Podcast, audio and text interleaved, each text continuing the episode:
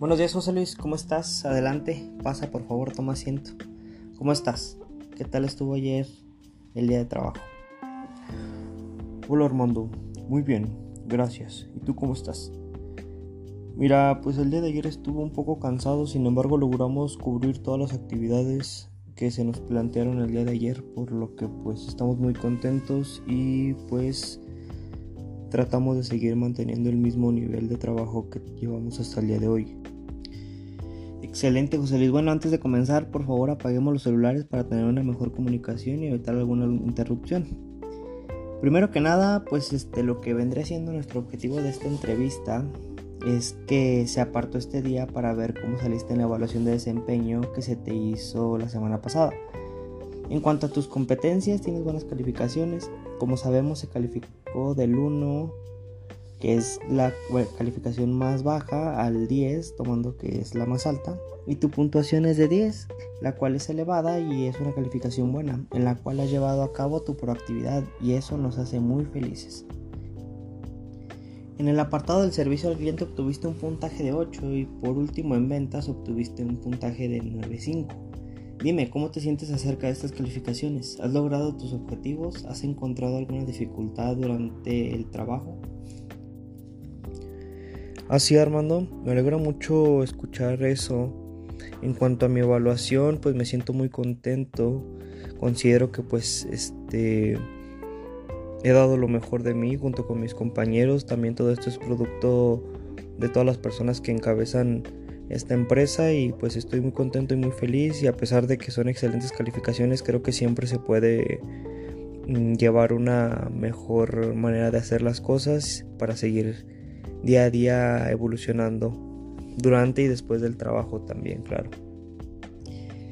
Es interesante escucharte de esa manera, José Luis. Me alegro mucho y pues para nosotros es importante que ustedes se puedan desarrollar y obtengan nuevos aprendizajes dentro de la empresa. Te felicito mucho por tu gran desempeño que llevas a cabo en la empresa y se, y se lo demuestras a todas las personas. Pero hay que seguir mejorando ya que tenemos 9, 5 y 8 en la que podemos mejorar en el ámbito de las ventas, y en el trato con el cliente. Nos pondremos una meta de una semana en la cual es darle mejor servicio al cliente en la que consiste entregarle al cliente una mini encuesta para que conteste de cómo lo atendieron y la satisfacción del producto. De igual manera ofrecerle promociones que tiene la empresa y darles a conocer los nuevos productos y precios de los productos.